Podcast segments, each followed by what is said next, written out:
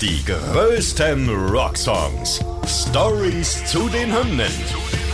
Ihr hört einen Original-Podcast von Radio Bob, Deutschlands Rockradio. Mit Markus Köbler und mit Carsten Weyers.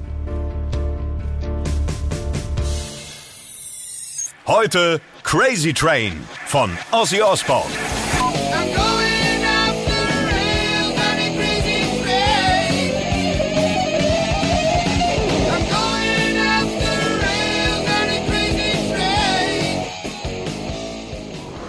Ja, Carsten, heute haben wir mit Crazy Train von Ozzy Osbourne einen ziemlich besonderen Song. Das ist nämlich das erste Stück, das die Welt von Ozzy Osbournes Soloprojekt je gehört hat. Ne? Die Debütsingle auf seinem Debütalbum Blizzard of Oz und er auch bis heute wahrscheinlich der bekannteste Ozzy-Solo-Song aller Zeiten. Also da hat er damals wirklich die Latte schon gleich ganz schön hochgelegt. Ja, absolut. Also äh, über 1160 Live-Aufführungen, glaube ich, äh, sprechen Bände. die Fans wollen die Nummer hören und auch wenn man sich mal die Verkaufszahlen anguckt. Also damals in den äh, UK-Charts hat es gerade mal für Platz 49 gereicht. Das ist ja erstmal nicht so wahnsinnig doll, aber mittlerweile ist das Ding zweifach Platin ausgezeichnet und dieser Song, der steht auch in ganz ganz, vielen Listen. Also bei den besten mhm. Metal-Songs, bei den besten Rock-Songs aller Zeichen, äh, äh, Zeiten taucht das Ding auf. Und also 530 Millionen Streams auf Spotify, das ist auch mal eine Hausnummer.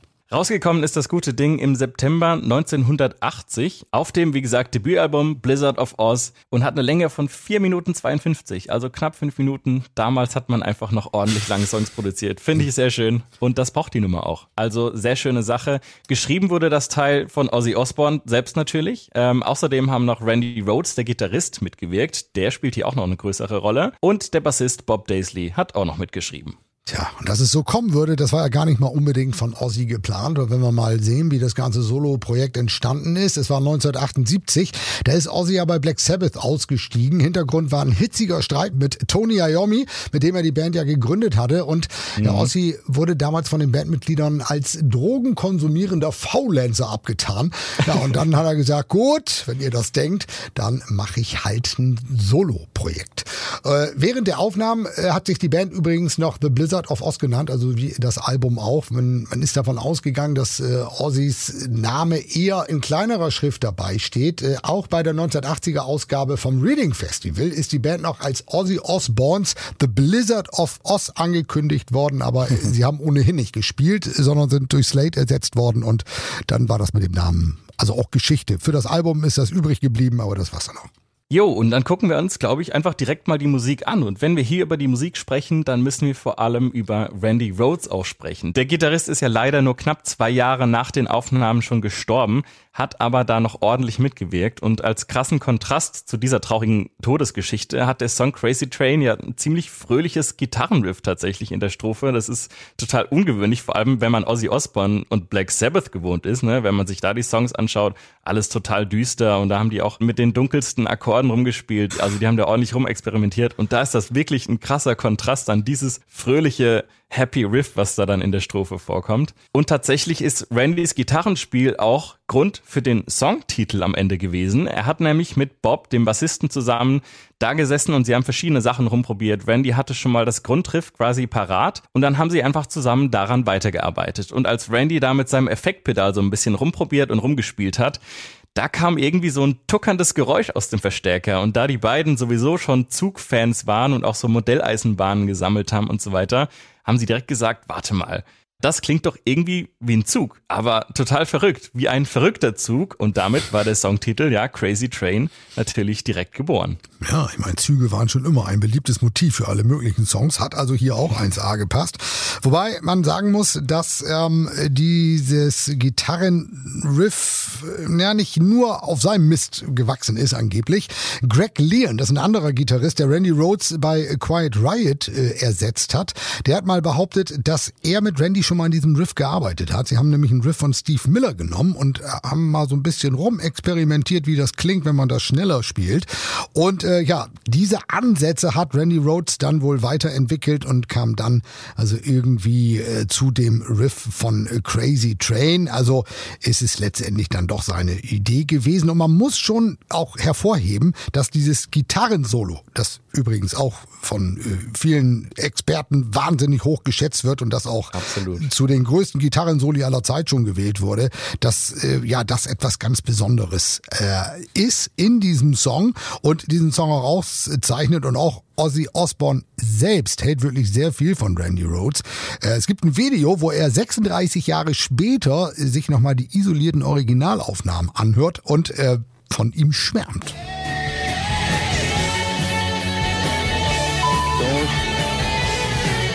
Like guitar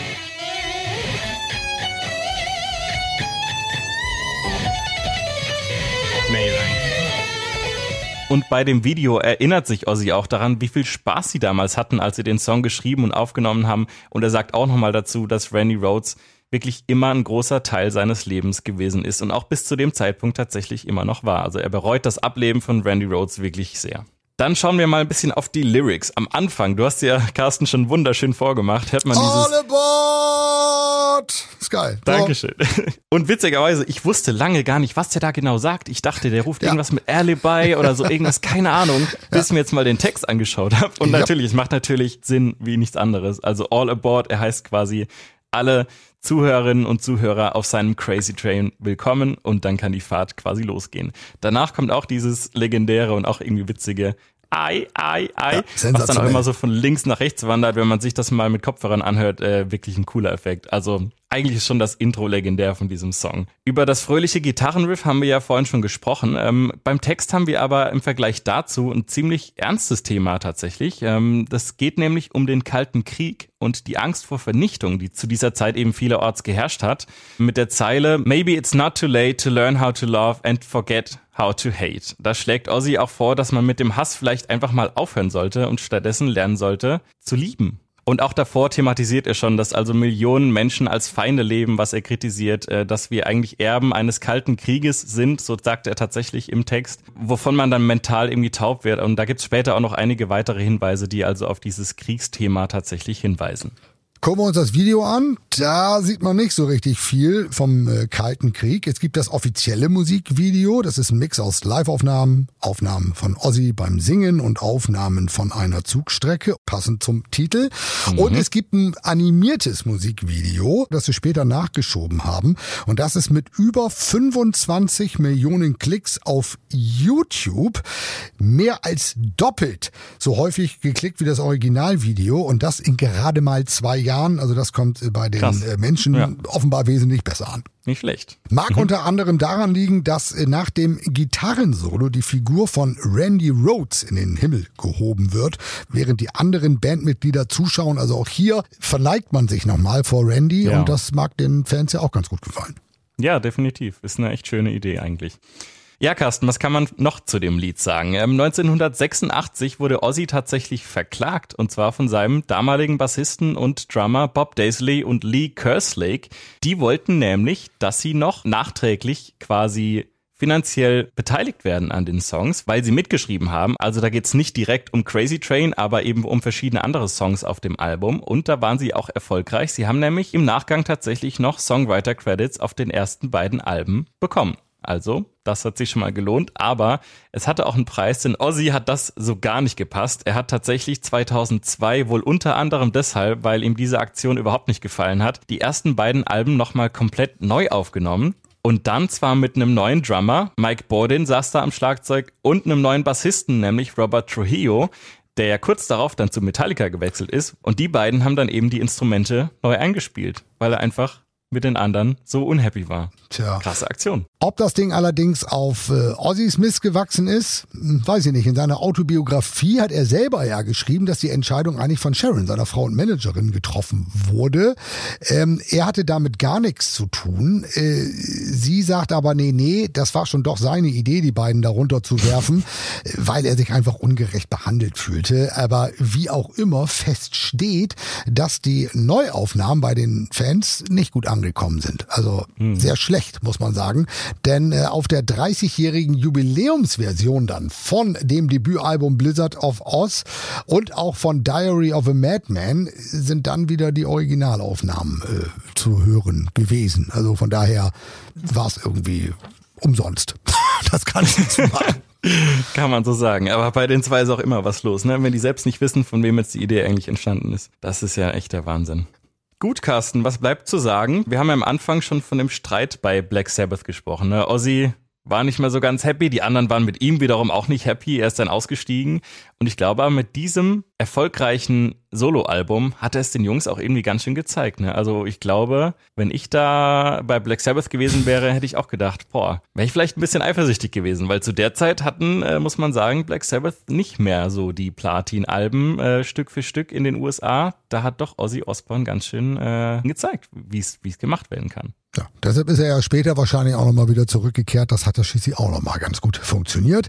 Ja, das also würde ich sagen, jetzt alle einsteigen. Alle Bord! Der verrückteste Zug aller Zeiten. Die größten Rocksongs. Stories zu den Hymnen. Ihr wollt mehr davon? Bekommt ihr jederzeit in der MyBob-App und überall, wo es Podcasts gibt. Und die geballte Ladung an Rocksongs gibt's nonstop in den über 50 Rockstreams, in der App und auf radiobob.de. Radio Bob. Deutschlands Rockradio.